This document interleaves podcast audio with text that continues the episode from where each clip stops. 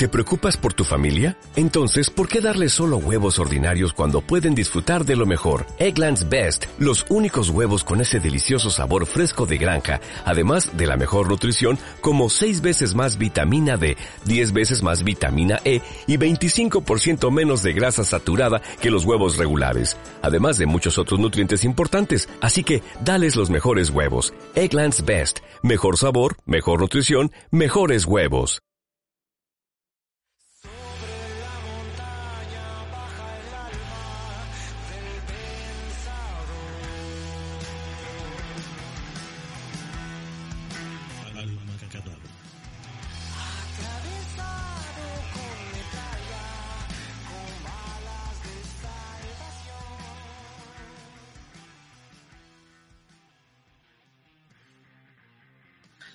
Buenas madrugadas, buenas noches, buenas tardes, dependiendo de dónde nos están escuchando. En esto que es Alma Cadabra, soy eh, Roberto Coyomán y quien les da un cordial saludo en medio de la cuarentena y este día que por cierto estamos grabando un 20 eh, de mayo del 2020. Saludo y felicito eh, por ser Día del Psicólogo, aquí en México, claro, a Vladimir. ¿Qué onda? ¿Cómo estás, Vladimir? ¿Qué onda, Coyomani? Bien, bien, gracias. Igualmente, felicidades a todos nuestros colegas psicólogos. Ah, ya llegamos a casi medio año en, plena cuarentena. Ya nomás, ¿quién hubiera dicho? ¿Tú cómo te imaginabas el 2020? Para serte sincero, sí me lo esperaba un poco más relajado, ¿eh? O sea, sí esperaba que, que toda esta onda fuera más... O sea, que ni siquiera iba a haber algo así, sino que que ya por fin habíamos pasado los años de preocupación de Trump, que ya íbamos a tener un poquito más de calma y pues no. Sí me lo imaginaba un poquito. Bueno, muchísimo más diferente. ¿Pensaste que no iba a ganar las elecciones? No, pensé que precisamente como ahorita este era el año de, de hacer esto de como campaña para su reelección, que iba a estar más tranquilo y que pues ya no iba a haber así como que tanta tensión en el mundo y eso. Entonces el coronavirus vino a... ¿Qué, qué vino a hacer? Eso, es lo que me pregunto yo. ¿Cuál? Porque yo veo una función de, ahora sí viéndolo de manera sistémica, tiene una función importante. Nada más que todavía muchos eh, quieren mantener eh, la normalidad. Claro como la veíamos y lo platicábamos en, uno de los últimos podcasts. Y pues hasta el momento en todo el mundo, eh, lo que platicamos en uno o dos podcasts anterior, pues ya le llaman la nueva realidad, ¿no? La nueva, no, la nueva normalidad. Pero fíjate, es lo que, es lo que estaba pensando la otra vez. O sea, realmente las medidas de higiene iniciales de, de, la medicina tienen como 100 años, más de 100 años. Eso de lavarse las manos, de desesterilizar las cosas, la pasteurización, las vacunas. O sea, todo eso, todo eso empezó en los 1800. Y estamos en un punto para, para los años 2000 en los que, o sea, tenemos que, que pedir en los restaurantes o en las tiendas gel antibacterial, o sea, antes de la, de la pandemia. Teníamos, yo por ejemplo llegaba a una tienda, no sé, a comprar unas papas o, o algo y, a preguntar así como, ¿no tiene gel antibacterial? No. O sea, 200 años después de que se inició esta cuestión de la higiene, o sea, como que llegamos en, a un, digo yo, digo yo, no sé, como un estado de como de comodidad, pero ignorante, o sea, de que, de que no era necesario, o sea, de que, de que por ejemplo le había pasado la de H1N1 y no, no pasó nada, y pues ya, si, si vuelve a pasar va a ser igual. y resulta que no, que, que, o sea, un virus que ni siquiera es, o sea, de acuerdo con los porcentajes, no es tan grave, o sea, ni siquiera es tan, tan dañina como la gripe aviar, que sí fue así más mortaleza y que todo el mundo está así, o sea, todo el mundo está encerrado, todo el mundo tiene, o sea, está, están cambiando muchas cosas en el mundo a fuerza, o sea, ni siquiera es porque quieras o no, ni siquiera es de que eh, si yo tengo mi tiendita no voy a poner gel antibacterial porque no quiero, Entonces, creo que muchas personas están buscando, como que perdieron ese control, ¿no? A lo mejor, a lo mejor te hablamos de eso. Creo que ya hablamos también hablado el, el, programa pasado. Esa, esa pérdida de control y de, y de decidir por uno mismo, pero pues realmente es que esas cosas no eran, no eran de decisión, sino fue que dejamos pasar 200 años sin esto. O sea, hasta que no nos pasó como humanidad, o sea, no estoy culpando ni al peje, ni a Trump, ni a nadie, sino como humanidad en general, dejar pasar todos estas, estos protocolos así básicos, o sea, de, de tápate la nariz, lo que hacían los, los japoneses de, de que si estoy enfermo por respeto a los demás me pongo el, el cubrebocas, nada más por respeto, o sea, para mantener la distancia, este, el uso de gel antibacterial, el uso de protocolos de si estoy enfermo de algo grave, pues no me salgo a contagiar a los demás, el creer otra vez en las vacunas y en las enfermedades, digamos en la curación de las vacunas, porque ya viste que empezó también la, epidemia de sarampión aquí en México porque las personas no se vacunaron, eh, un montón de cosas que 200 años después de que la, o sea, la medicina ya avanzó a grados de que, por ejemplo, pasó, ¿no? Recién empezando la, contingencia, que ya comenzaron a curar a personas de VIH. Bueno, ya es la segunda persona que curan de VIH. O sea, llegamos a ese extremo de, de, de ciencia, pero no ha pasado la ciencia a la gente.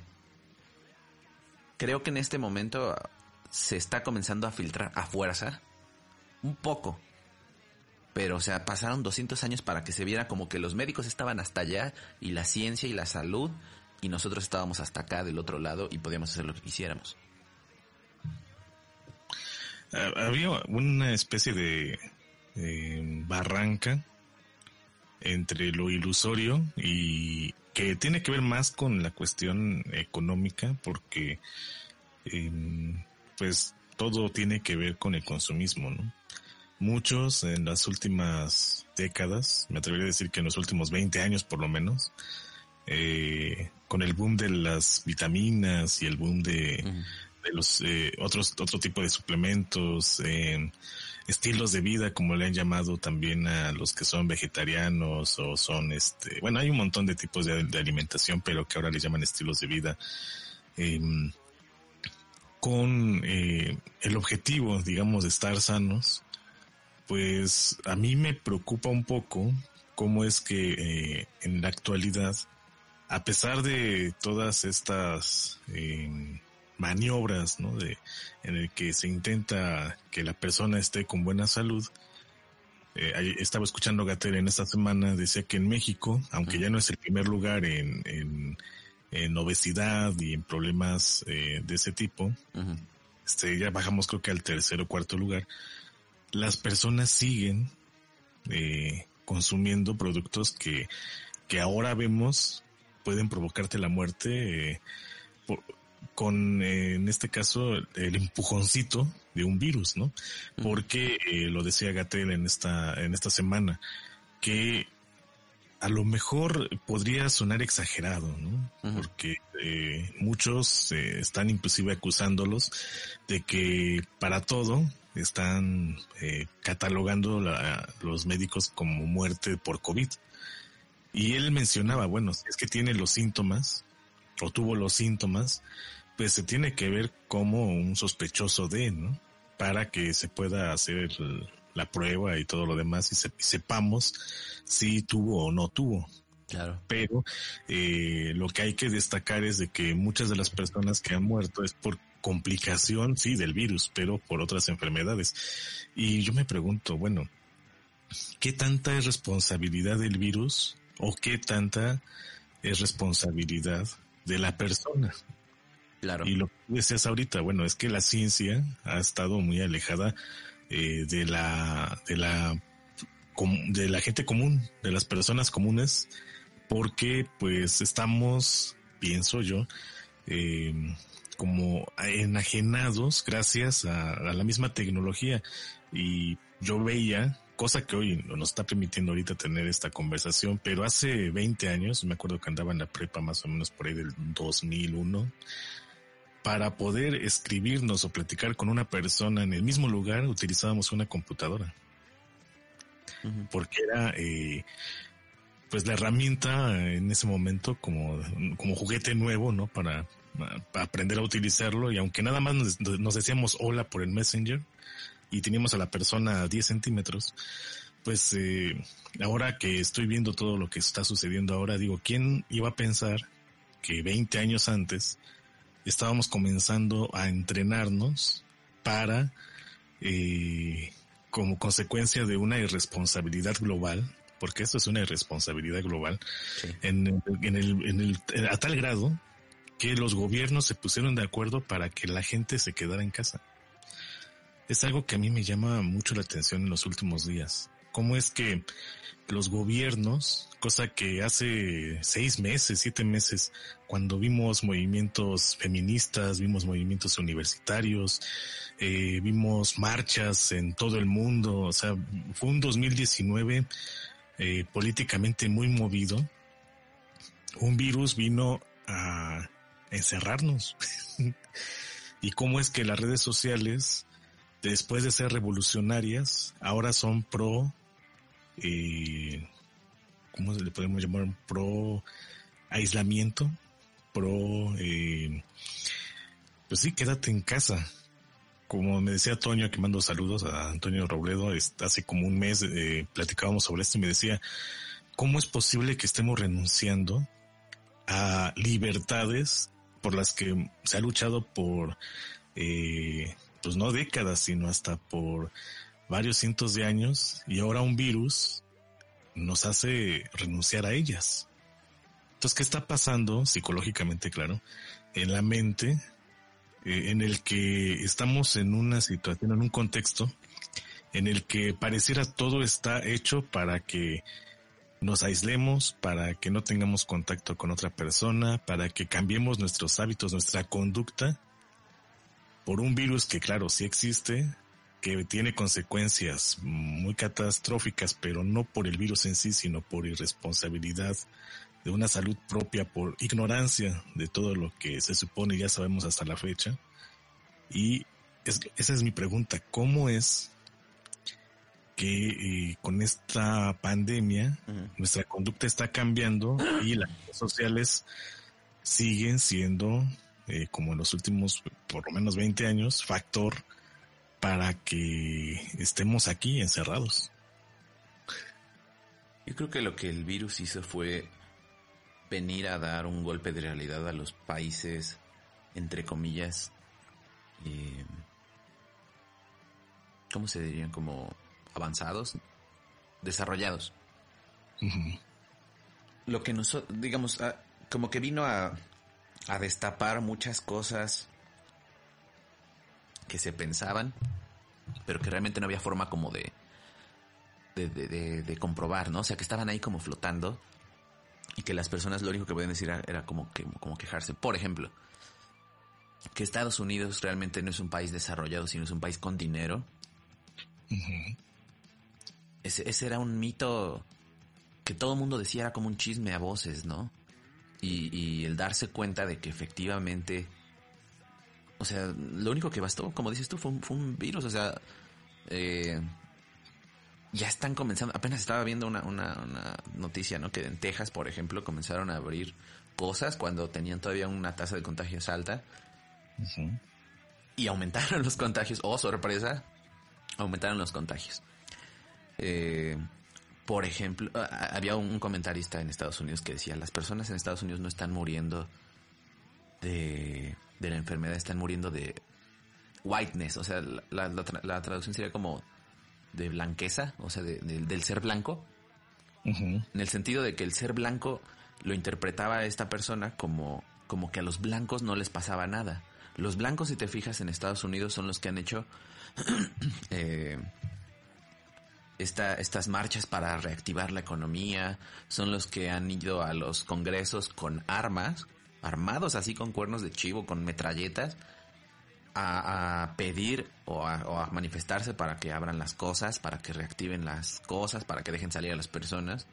Es, y, dice, la, dice el comentarista, dice, esto yo lo dice, tendría que tener una razón propia muy fuerte como para yo tener ese riesgo de salud y sentirme como, dice lo que pienso es que sienten que, ellos por ser blancos o por ser este, por tener armas, por, por ser, sí, pues ser, a final de cuentas, blancos, o parte de ese segmento racial de, Estados Unidos, que no les va a pasar nada, que es un, o que es un mito o que es un virus muy, muy suavecito.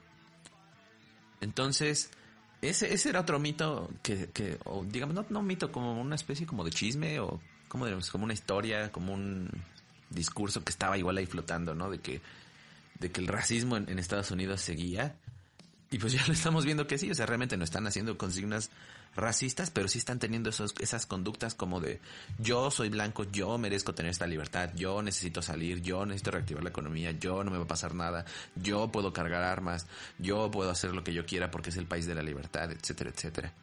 Entonces, y, digamos, eso en Estados Unidos y en Europa pasó lo contrario. En Europa teníamos la, idea de que, por ejemplo, era un, era un continente el continente de primer mundo, en donde todas las, las o la mayoría de los países eran desarrollados con una estructura mucho mejor que la nuestra en cuestión de salud, de educación, de, de valores incluso. Y, está, y vimos que, que Europa fue de las primeras en, infectarse y en tener un escalamiento de, de, de contagios bien grandísimo todavía ni siquiera salen, o sea, ninguno de los países europeos sale, me parece. Entonces también es otro, es otro este eh, mito o discurso igual que estaba ahí flotando de, que Europa no, que Europa era, era, el primer mundo y todo, más cultura y más desarrollados y más todo, y estamos viendo que no, que tampoco. Y luego en México estamos viendo que el mito que sale no es tanto como de qué tan desarrollado está el país, porque todos sabemos que no somos un país desarrollado, sino está saliendo el mito este del, del Contreras. Como de que lo que nos digan va a, ser, va a ser al revés. Lo único que tenía que hacer la población en México era no salir. No tenían que hacer otra cosa si no salían durante un mes todos, yo sé, porque lo, hablamos el, el, podcast pasado, de que por ejemplo las personas que trabajan diario, que, que no tienen dinero guardado, ¿no? O sea, que, que, trabajan y que lo que ganan hoy lo gastan para hoy, para comprar más cosas para mañana y así, y así se van todos los días. Yo sé que eso, que eso era difícil y que a lo mejor es imposible y que no era cuestión de pedir. Pero había muchas otras personas que sí podían hacerlo. Que sí podían, por ejemplo, en el Día del Niño o en el Día de la Madre o en el partido de fútbol que apenas pasó en aquí en por mi casa que es que este cómo se llama la Ribera o el otro el otro torneo de fútbol que pasó en no sé dónde igual que se reunieron un montón de personas. Todo eso sí se pudo evitar esas esas cosas no eran esenciales para las personas que tenían que salir a trabajar no hay problema porque se entiende en ningún momento en el discurso fue de que todos tenían que dejar de salir sino que las cosas no esenciales, si no lo necesitas, no lo hagas. Y entonces ahí está la pregunta, entonces, ¿qué es lo que necesita la gente? Ese, ese mito, ¿cómo le, ¿cómo le podemos decir? Como una creencia social del contrario. Se ve, se ve en todas partes, o sea, si, si les hubieran dicho, salgan, el discurso sería así de, no, es que quieren que salgamos para que nos muéramos, entonces no hay que salir, nadie salga, nadie salga, ¿no? Y, y como ahora el discurso es no salgan, pues eres, no, no es cierto, no sal, no, pues ahora voy a salir por mis pelotas, ¿no? Y, y si, digamos, como que hay una tendencia, como una especie de síntoma, a lo mejor, no sé, a lo mejor tendríamos que hablar con un psicólogo social para esto, pero igual y alguien nos dice, a lo mejor, digo, como un síntoma así, de, de, este, de este síndrome, ¿cómo se llama? Del trastorno este desafiante, negativista desafiante, pero hacia, hacia digamos, como, como, como síntoma social general, porque pues estamos todos ahí, ¿no? O sea, a pesar de que, de que no seamos, por ejemplo, nosotros Contreras así, pero brota, brota como un fenómeno masivo, o sea, de no, si voy a salir, no, si voy a hacer lo que yo quiera, no, si voy a ver a mi mamá, no, si voy a salir a comprar sin cubrebocas, etcétera, etcétera, etcétera. Entonces, creo que, que,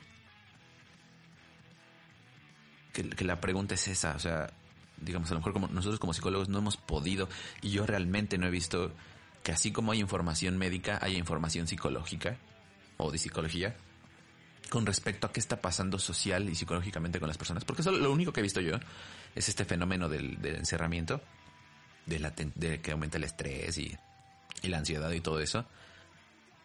Pero no he visto más, más allá de que, de que personas estén hablando de qué está pasando como sociedad, qué síntomas están teniendo como sociedad, eso, eso de negativismo, del rechazo, de la negación como un síntoma. si hay negación a nivel individual de, lo, de no, no me pasa nada, estoy bien, hay una negación también a nivel social de no, no pasa nada, estamos bien. No sé tú. Ahorita que mencionas esto, en ya le ponen la este, nochedera de Gatel, porque es a las 7 de la noche.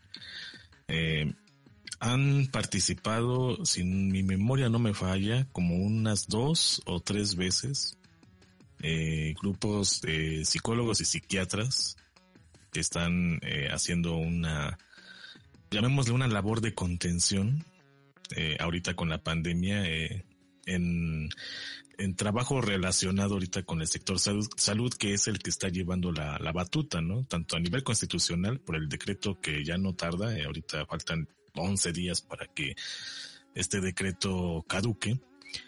Es por eso que ya Gatel se está apurando con de, establecer este nuevo concepto de la nueva normalidad, porque pues ya se le está acabando el tiempo.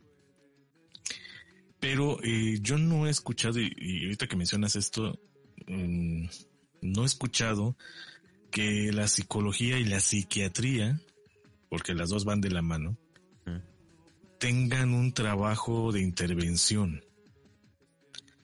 Todo el tiempo han mencionado de tenemos una línea de, de la vida, ¿no? Por si tienes ansiedad o tienes depresión o tienes algún episodio eh, que no puedas controlar, que quieras suicidarte, que a lo mejor estás eh, drogado y necesitas hablar con alguien, bueno, pues está el número de la vida, ¿no? Ya le pusieron.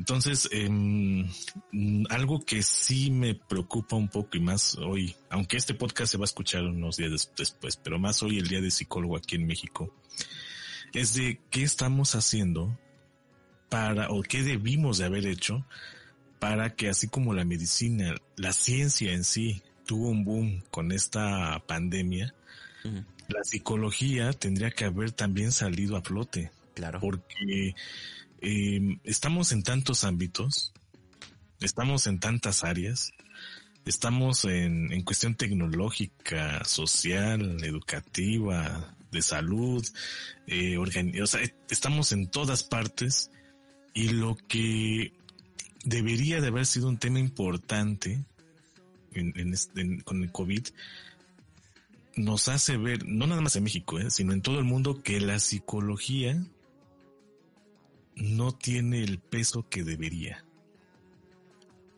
Como ahorita la, medicina lo aprovechó.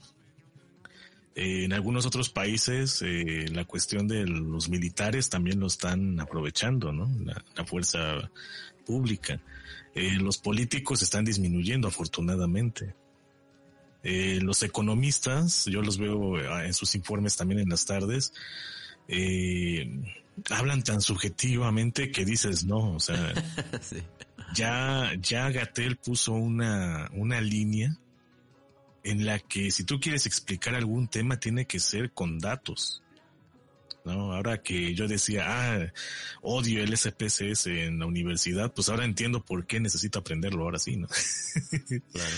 Pero eh, ha puesto una pauta en la que las demás eh, ciencias, yo creo que tenemos que empezar a, tomarla como guía para que eh, esta, esta, a partir de esta pandemia, la nueva eh, normalidad sea nueva y la psicología comience a tener este, em, pues, este, ¿cómo le podemos llamar?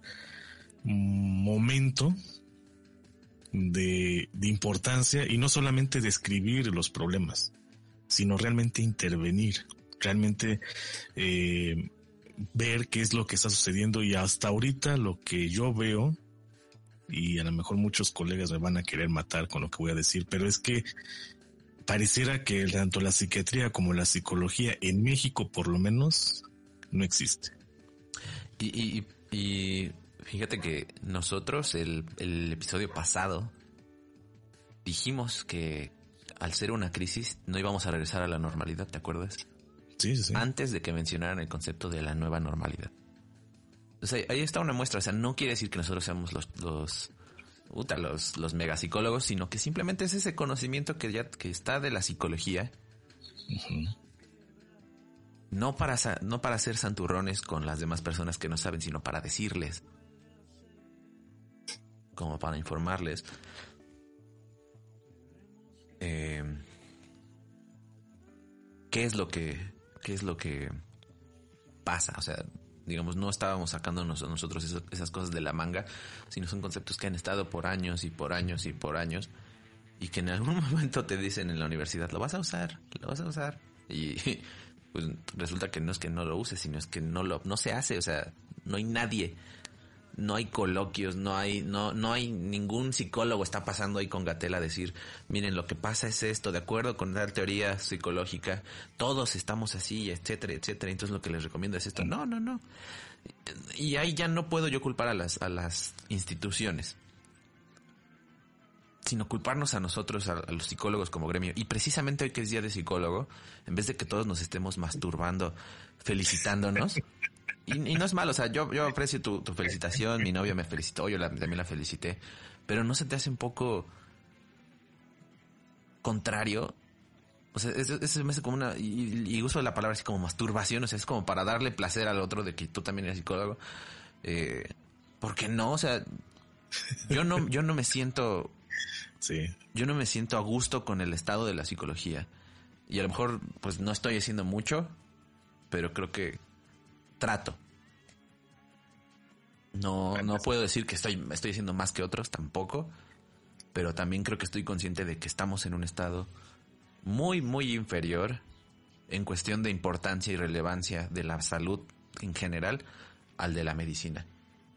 Y al de la medicina la alopática, la que está ahorita, y la medicina tradicional, y luego está la- las creencias mágicas de, toma, de te van a tronarle el empacho, y luego estamos nosotros. Así.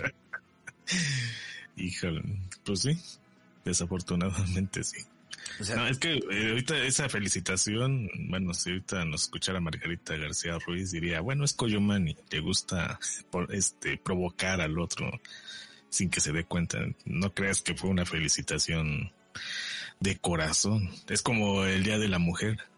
No hay que felicitar a la mujer, hay que recordar por qué inició eh, ese día, para qué, o sea, conmemorar más que felicitar. El día del psicólogo tendríamos que hacer este ejercicio, cuestionarnos si lo que estamos haciendo realmente es psicología o solamente somos la herramienta de una organización, de una institución, de, porque por ejemplo ahorita con Gatel, lo único que podemos hacer nosotros es decir, ah, qué buen trabajo está haciendo Gatel. ¿Por qué? Porque está dándole certidumbre a la persona, lo que va a provocar que su ansiedad sea cada vez menor y su, y no se desarrolle una depresión en esto. O sea, nada más estamos, eh, narrando como si fuera un partido de fútbol lo que está sucediendo.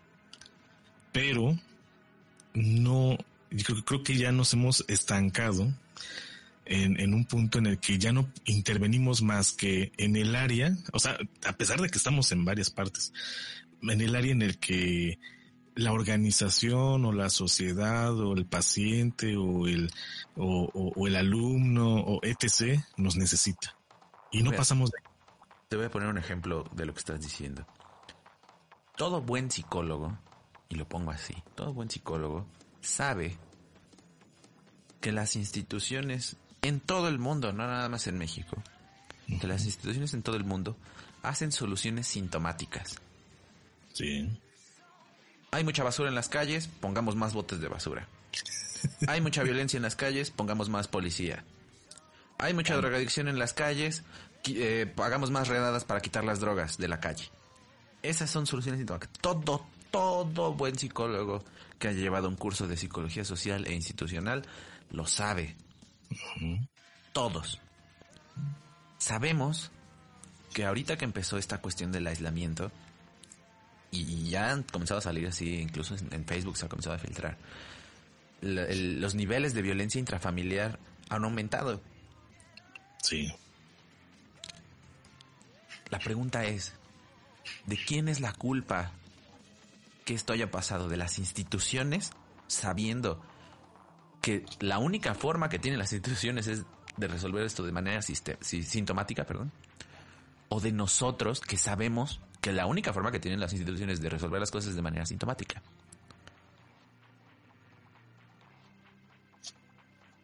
Los de nosotros, ¿no? Digo, no, o sea, si, si tú sabes que se va a cometer un asesinato y no lo detienes o no haces nada, es también tu culpa como tan, tan culpa del que está asesinando, ¿no crees? Es lo mismo. Si nosotros sabemos eso, y digo todo buen psicólogo porque ah, precisamente antes de masturbarnos con estas felicitaciones del, del, Día del Psicólogo, conviene hacer, ¿no? O sea, es bien, fácil, neta, criticar otras, este, otras áreas y, y, hasta lo hemos hecho a lo mejor en otros programas anteriores o en el nombre no importa, cosas que teníamos antes.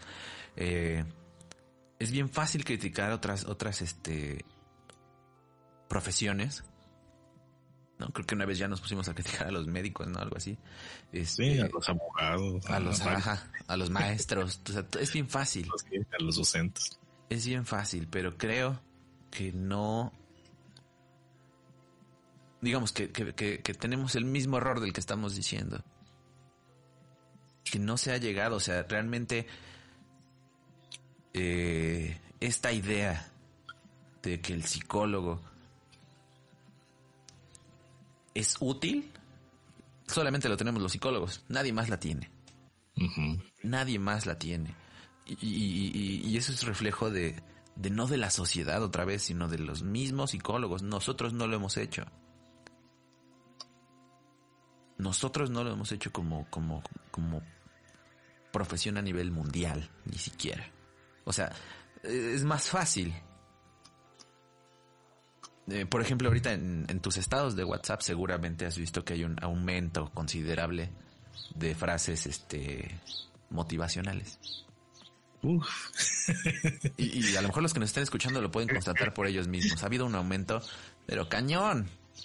Sí. Y, y de frases, de frases motivacionales y de motivadores personales, o no sé cómo les digan, como coach, o ni siquiera, son de esos que mágicamente todos estos se, llaman doctor algo.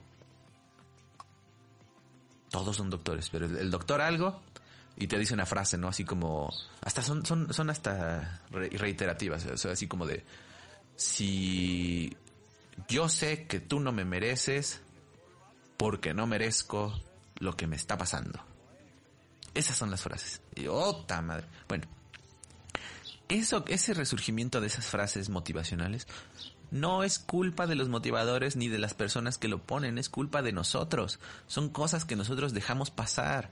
Es más fácil que venda un curso de neuromarketing que un curso de inteligencia emocional. Apenas, por ejemplo, eh, mi novia compartió en Facebook un curso para, para jovencitas de ¿qué? Decía de 8 a 12 años sobre la menstruación y dije, wow, esto está perfecto. Eso está perfecto. Eh, pero es la primera vez que lo veo. es, la, primera vez, dije, es una muy buenísima idea. Qué bueno que lo estén haciendo, qué bueno que, se estén dirigiendo a ese, ese sector. Pero ¿y todo lo demás qué? Los cursos estos de hombres trabajándose para reducir estas, estos micromachismos están bien eh, todo eso, pero digamos no es suficiente. Y todo, todas las, incluso en medicina van a decir lo mismo, para ellos lo que están haciendo no es suficiente, pero conviene hacer el análisis de nosotros como psicólogos, ¿qué estamos haciendo? Normalizando. Exactamente, ¿no? O sea, lo que hablábamos hace dos, tres eh, podcasts es de la normalidad no va a existir ya a partir de esto. Y hablando normalidad, la que estaba antes de eh, el COVID. Entonces, si no va a ser la misma realidad, a mí lo que me da miedo del psicólogo es de que sea parte del montón, diría Renato, que quiera, junto con los economistas y todos los demás, volver a establecer la normalidad de, que, que estaba antes de esta crisis. Y créeme que muchos trabajan, independientemente del lugar donde estén, bajo esa bandera de vamos a intentar hacer que una organización, que una persona, que una familia, que sea normal. Entonces, eh, algo que discutíamos con, bueno, apenas que encontré videos de un congreso que hubo este, en la Facultad de Psicología hace años, me encontré a, a Mario Tejeda, me acuerdo que con él discutíamos sobre este tema de qué es la normalidad.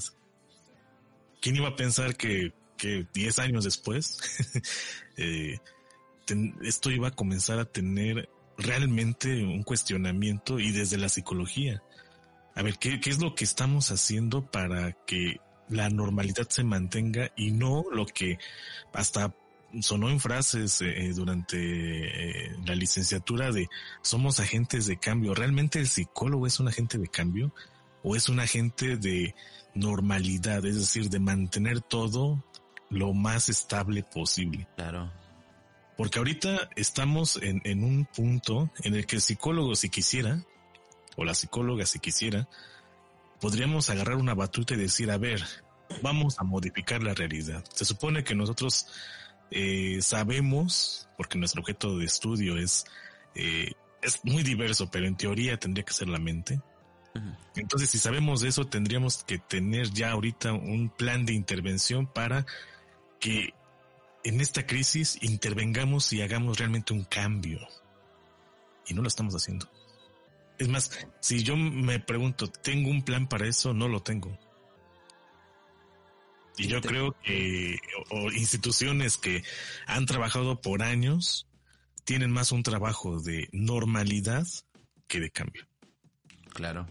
Y esa, y esa es algo que también no se ha discutido. O sea, ha comenzado, por ejemplo, desde la medicina esta, esta noción de que, ¿qué es, la, ¿qué es la medicina? ¿Una ciencia de la vida o una ciencia de la salud? Es una ciencia de la salud. Bueno, ahorita se ha modificado. Ahorita sí. O se está, se está cambiando este enfoque hacia es una ciencia de la salud, del cuidado, de la calidad de vida. Ya no es una, ya, ya no es una ciencia de la vida, de mantener la vida a todos costos. Algo de lo que está pasando con el, con el COVID es que precisamente está esta, esta, esta discusión ética de cómo le pueden hacer los médicos para asegurar que la mayoría de las personas reciban la atención que necesitan y se salven la mayor cantidad de vidas sin discriminar a las personas por factores subjetivos. Y eso está bien difícil. Porque hasta antes de esta, de esta contingencia lo que se hacía es el criterio de que ya viviste una vida. Si eres un adulto mayor con muchas, este, con muchas afecciones previas y estás bien grave, ya sabemos que vas a fallecer o que tienes muchas posibilidades, no que ya vas a fallecer, que tienes muchas posibilidades de que te mueras por complicaciones por el COVID y por lo tanto no es, no es, no es este efectivo darte un respirador porque nada más lo vas a malgastar y mejor se lo damos a alguien que sí tenga más posibilidades de vivir, que tal vez tenga una vida por vivir y que vaya a tener mejor pronóstico de recuperación. Ese, ese, esos criterios están muy en duda ahorita porque se puede, se puede hacer la, la digamos el contrapunto de que vida malgastada o vida bien gastada es vida y nosotros no podemos juzgar a partir de si se malgastó o se, o se bien gastó, sino todas son vidas y todas deben de ser consideradas igual de valiosas. Y esa es una discusión ética bien fuerte y bien interesante desde el punto de vista médico, porque desde, desde mismo de la medicina está saliendo ese interés eh, de, de, de, reconsiderar eso, ¿no? Es una, es, es entonces es una, es un área de la vida o es un área de la salud. Y entonces es una, es una discusión ética bien importante. Pero con respecto a la psicología, yo no he visto ninguna discusión, o sea, no he visto nada. ¿De, de qué, de, de, cuál tiene que ser ya nuestro, o sea, sabemos cuál es nuestro objeto de estudio. Sí. Pero cuál es nuestro objetivo en general. Porque pareciera que no pasamos de ser una persona común y corriente, es decir, que se adapta a, porque yo he visto a psicólogos, y me incluyo, que si estás en un área organizacional, te adaptas al área organizacional. Si estás en un área de la salud, te adaptas a un área de la salud. Si estás en un área educativa, y así te vas. Entonces el psicólogo se adapta. Pero, y esa eh, tarea que por lo menos desde el, desde el enfoque sistémico tendríamos que haber eh, cambiado un poco de, de realizar un cambio, pareciera que lo vemos, pero lo ignoramos. Y no porque no sepamos qué es, sino porque sabemos que si modificamos ese cambio, capaz que perdemos el trabajo, capaz que perdemos la credibilidad de la persona, capaz que perdemos eh, la confianza de, de un grupo. Y es lo que a veces yo me pregunto, bueno, entonces el psicólogo, ¿para qué está? Claro. Sabemos con qué trabaja, pero ¿para qué está? Y, fíjate, ya, ya sabemos, y a lo mejor no hay que terminar, porque ya es bien rápido el tiempo cuando nos pasamos quejándonos. Eh, a lo mejor no, para no terminar en una nota roja. Ajá, tan alarmante, ¿no? O sea, sabemos que de por sí el gremio de psicólogos está muy, muy disperso. Sí. O sea, está...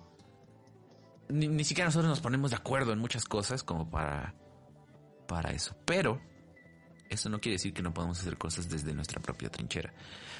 Y, yo soy el primero en admitirlo porque si lo vamos a criticar, también tiene, tengo que ser el primero en decirlo, ¿no? O sea, por ejemplo, yo, yo soy de los primeros que, eh, por ejemplo, ayer eh, salió la estadística de la, de la Secretaría de Salud de Puebla de que del viernes para el lunes aumentaron 200 casos de COVID en, Puebla. Aumentó en el sentido de que no, no es que hubo 200 contagios nuevos, sino que 200 pruebas que se habían hecho pues salieron positivas, ¿no? Y le puse así como de sigan saliendo, aumentaron 200 casos. Yo estoy consciente de que ese, esa, esa publicación en Facebook no ayuda. Yo estoy consciente. Pero en ese momento me, enojó bastante saber que pues realmente no está teniendo la efectividad o digamos no está sirviendo de mucho muchas de las cosas, ¿no? Y que, que, ganan más, por ejemplo, los Shreks, estos que salieron de, del 30 de abril que iban por su pizza en Little Caesars. Eso tiene mucho más efectividad. Sí, sí, sí. El un meme que un, que un artículo que diga las consecuencias este, psicológicas de la sobre eh, sobre exposición eh, por un tiempo determinado, por un tiempo largo de a los medios de noticias estresantes, algo así. Yo sé que eso tiene mucho más impacto y, es como toda, toda esa mi frustración que saqué poniendo eso, pues realmente no sirve de nada porque, pues, o sea, no cambió nada y nada más me enojé yo y todo. Yo, yo lo reconozco. Eres humano. Ándale. Sí, o sea, también los psicólogos nos podemos enojar, frustrar y todo. Yo lo sé.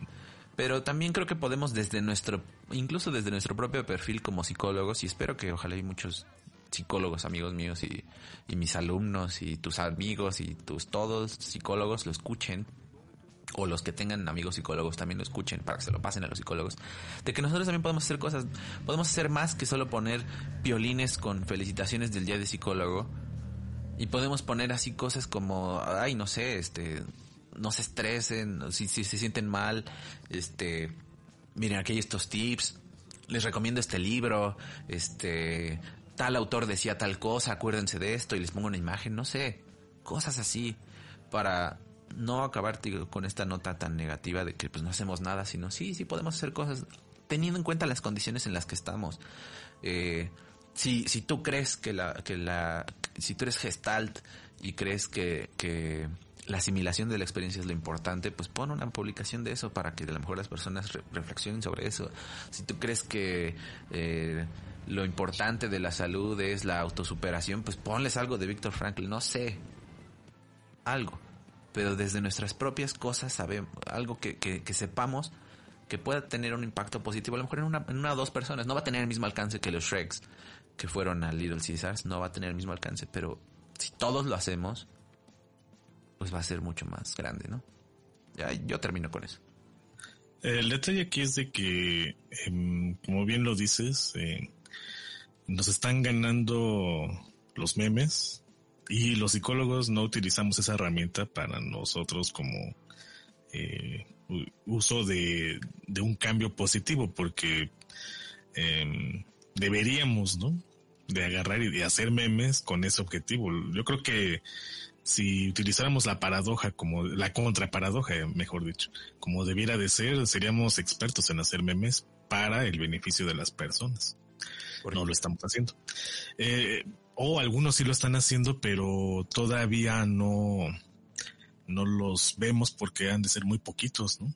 Ojalá que, que, que tengan más éxito con el tiempo. Y, y, tiene que ver mucho también con la ética del psicólogo, del cual algún día ojalá podamos platicar. Porque por ahí había uno en el que decía que el psicólogo no puede hacer lo que estamos haciendo ahorita. Eh, hacerse una especie de publicidad, es decir, hacerse público. La persona tiene que buscarte prácticamente. Ajá. Y ya en la actualidad eso es imposible. Entonces también hay ciertas cosas que tendríamos que modificar de la ética del psicólogo, pero para llegar a eso tendríamos que discutir lo que muchos puntos, uno eh, que tocamos hoy, pero son varios. Oye, y sería, y vamos a dejarlo así como pregunta, ¿no? ¿Es ética del psicólogo o es ego del psicólogo eso de me tienen que venir a buscar? Pues es ego. O sea, si Tata Freud nos escuchara, eh, se volvería a morir mil veces más. Pero el punto es de que eh, estamos haciendo mal las cosas. No, yo he conocido a varios que no pertenecen a una institución y están luchando porque la psicología sea distinta.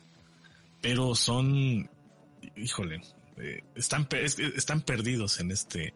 ¿Cómo me gustaría que fuera un virus cada trabajo de cada persona?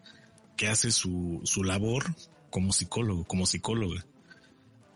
Y que desafortunadamente no tienen el apoyo económico. ¿Por qué? Porque no le conviene a la organización, no le conviene a la institución, no le conviene a la estructura social. Porque hay muchas cosas que eh, preferimos queden normales.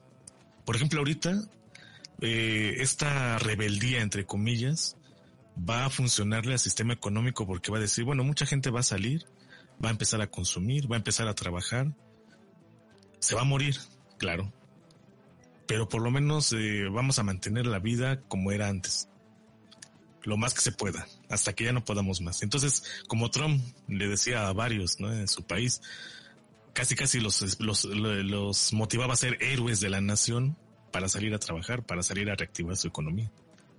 Entonces, ¿cómo es que eh, el pensamiento ahí tiene un gran juego y pues nosotros no hemos dado una, un, un, grito, una opinión, un, eh, un Trump estate quieto, una crítica desde la psicología. ¿Por qué? Porque estamos acostumbrados a ver y callar. Ahora sí que sería un meme así, tenemos que hacer un grupo de lo, creo que ya existe, de lo que callamos los psicólogos casi casi, ¿no? Pero eh, el punto aquí es que yo he visto que muchos sí hacen su chamba, pero no son apoyados porque no le conviene a las mayorías, ¿no? Y a las minorías, pues solamente son muy específicas, pero esas minorías no tienen, eh, no pueden apoyar a quien sí está haciendo su trabajo. Ojalá, ojalá que este día de psicólogo eh, sea un momento para decirnos algo tenemos que cambiar primero entre de, nosotros, ¿no? Como esa, esa frase ya trillada de primero cambia tú para que cambie tu entorno pues así el psicólogo, la psicóloga tendría que cambiar primero su manera de ver la realidad partiendo de su objeto de estudio, que ese ya está más que claro, y probablemente eh, en tiempos de crisis como el que estamos viviendo, realmente hagamos un cambio. Coyumani, pues entonces nos vemos para el programa que sigue, a ver si seguimos en cuarentena o no, y a ver. Sí, lo más seguro es que sí. Y a ver qué pasa. Todavía hay tiempo para, para hacer más cosas. Muy bien, Coyobani. Pues entonces nos vemos el siguiente episodio. Hasta la próxima. Alma